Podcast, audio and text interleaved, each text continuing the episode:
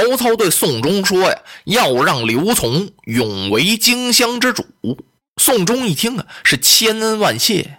宋忠那是蔡瑁手底下的一员将，他知道蔡瑁的心理。蔡瑁这意思，那就是说把荆襄这地方给曹操，也不能给刘备和刘琦。今天曹操一说他是千恩万谢，叩谢完了，曹丞相连夜赶回了荆州去报信。宋忠走了，曹操手下的谋士程昱过来了。丞相啊，您怎么能答应刘琮永为荆州之主呢？孺子刘琮软弱无能啊！不过他现在还小啊，他才十四五岁。等他长大成人，明白过味儿来，那不就成了您的心头患了吗？哎，程先生，你想到哪里去了？我这是暂安孺子之心，等老夫兵进荆州，我再如此这般。我现在先把刘琮啊稳住，等他把我接进荆州，我再收拾他。程昱啊，恍然大悟，哎呀，我真是一时之间呢，我就没想明白。啊！丞相高见，曹操立刻传令，让第一路先锋帅曹仁催动人马，兵取新野。现在这新野可够紧张的。玄德在荆州听说曹操已经兴兵了，他不就赶回来了吗？回来的时候啊，孔明先生第一句话就问他呀：“主公啊，刘表跟您提没提荆州的事啊？”“啊，先生跟我提了。他怎么说的呀？”“他说他的病症堪堪不行了，想让我为荆州之主。”那您要没要啊？我没要。哎呀，孔明一跺脚，心说完了，大祸将至。主公啊，您走的时候，我再三嘱咐，如果刘荆州要把荆襄九郡让给你，你得要啊。要过荆州之后，咱们好与刘琦合兵一处拒曹啊。你这一不要荆州，现在人家曹操可以不用一兵一卒就把荆襄九郡得过去了啊！刘备吓了一跳。先生，此话怎讲啊？那蔡瑁一定把荆州让给曹操。现在咱们不用说拒曹，恐怕跑啊，咱都跑不了了。现在曹兵已经到了宛城了，宛城离新野咫尺之遥，他是头足便至，一抬腿就到了。这刘备可有点晕了啊！我说先生啊，那我等该当如何呀？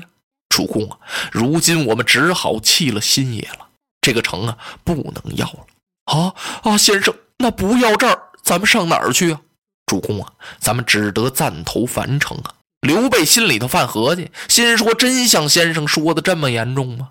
这蔡瑁就能把荆州给了曹操？不能吧？他正在半信半疑，忽然间云长来了，捉住了一个人，送到了玄德的面前。谁呀？正是给曹操递降书顺表的宋忠。玄德一看，哎，你怎么跑到这儿来了？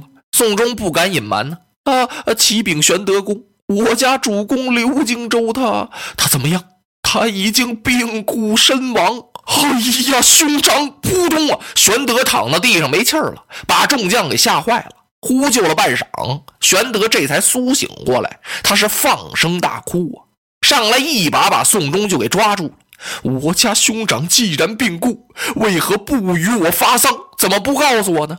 哎呀，玄德公啊，这不能怨我呀！是蔡瑁姐弟不让发丧，连你这儿在大公子那儿都不知道。那你跑这儿干什么来。了？哎呀，玄德公，我就都跟您说了得了。如今蔡氏姐弟已经归顺了曹操，将荆襄九郡拱手让给了曹孟德。哎呦，嗡！玄德这头啊，一下子差点炸开。果应孔明先生之言呢，玄德真想把宋忠杀了。杀一个宋忠管什么用啊？叫他滚了出去，把宋忠轰出去了。玄德转过脸来问孔明啊：“先生啊，当今之计该当如何呀？”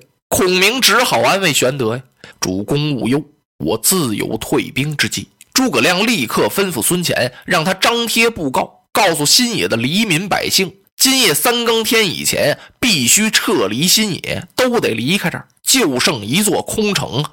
让糜竺、糜芳，在这各家各户的房顶上啊，多放干柴，准备好硫磺焰硝。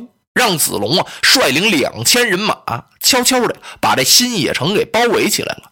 分正西、正北、正南，只把东门留着。等城中火一起呀，曹兵往外败的时候，不要迎头截杀，让他过去，从后边追杀。子龙领令，孔明先生派云长啊领一千五百名精兵埋伏在白河上哨，就上游啊，多备一些口袋，里边装好泥土，把白河水给截下来，就是憋这水位是越高越好啊。等明天晚上三更时分，你听下游有人喊马嘶之声，你再把这口袋扒开。然后就顺着这水流往下杀呀，杀的曹兵是上天无路，入地无门。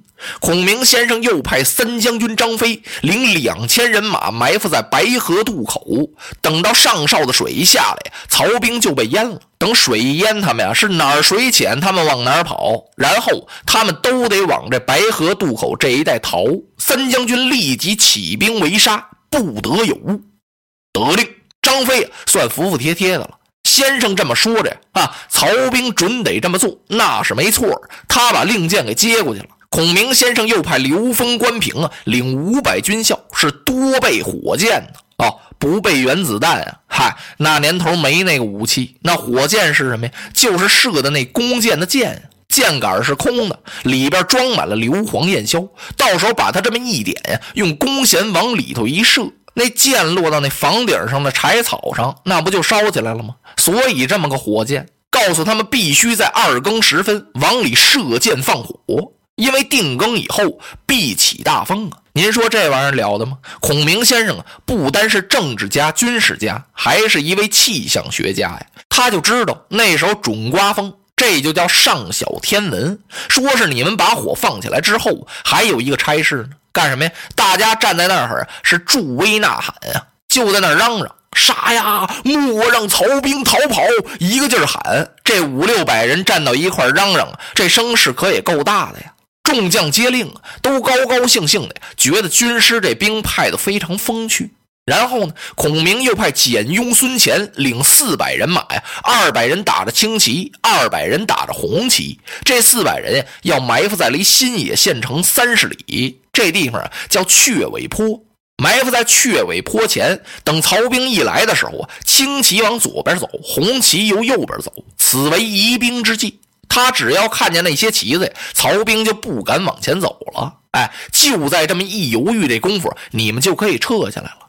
等城中火起之后，你们到白河渡口接应主公，不得有误。二人说声遵令，走了。孔明让玄德呀，主公啊。您与我在山头之上是对坐饮酒啊，咱们看看热闹吧。玄德差点乐了，心说：“我的先生啊，这时候还有心肠喝酒呢？就咱们这五六千人，您可都派出去了。人家曹仁是十万人马呀，先不用说曹仁呢，就是他那先锋官许褚，这三千铁甲军就够你抵挡一阵的。”可是先生的神算你也不能不信呢。第二天的中午，许褚领着三千铁甲军，杀气腾腾的接近了雀尾坡。有人来报，启禀先行官，前面好像是有一哨人马。吁！许褚把马叫住了，带我来看。他一催坐骑，来到前面这儿，举目往远处一瞅啊，嗯，怎么有好些个旗子呀？旗分两色，一会儿往东走，是一会儿往西走，左边也有，右边也有啊。不好！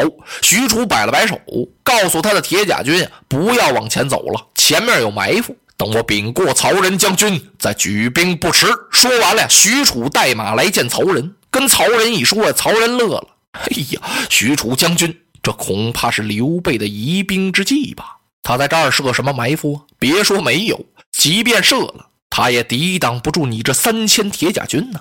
你倒给我往上杀呀！啊哦，言之有理。许褚带马回来再看呀，旗子都没了。嗯，可能是疑兵计，杀上去！他领着铁甲军就冲过了雀尾坡，连一兵一卒都没发现。许褚第一个领人马杀进新野县了。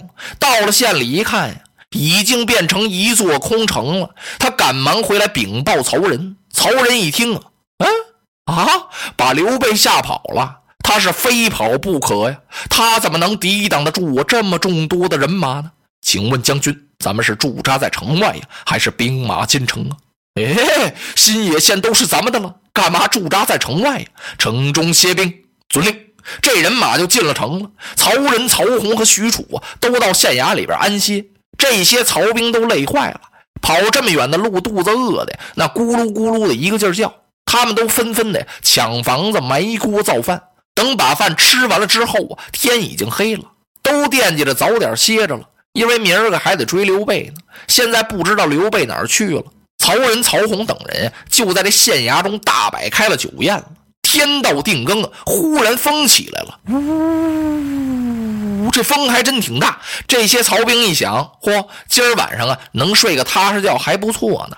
天到二更，城外埋伏的刘封、关平一看，差不多了吧？啊，现在二更了，射箭，嗖嗖嗖嗖嗖嗖嗖嗖嗖嗖，好久乱箭齐飞，这箭射到城里来啊，砰砰砰砰，落到房子上这柴草堆上，呼的一下子呀，这火就起来了。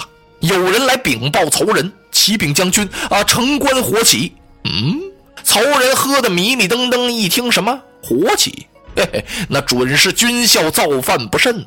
大概是做饭的时候不小心起了把火，这也用得着大惊小怪吗？他的话还没等说完，又有人来报啊！启禀将军，城中又有几处火起啊！曹仁赶忙跑出来，这么一看呀，呀，不好！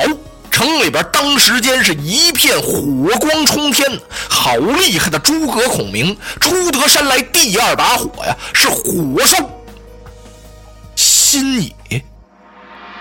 落花葬黄冢，花蝶各西东。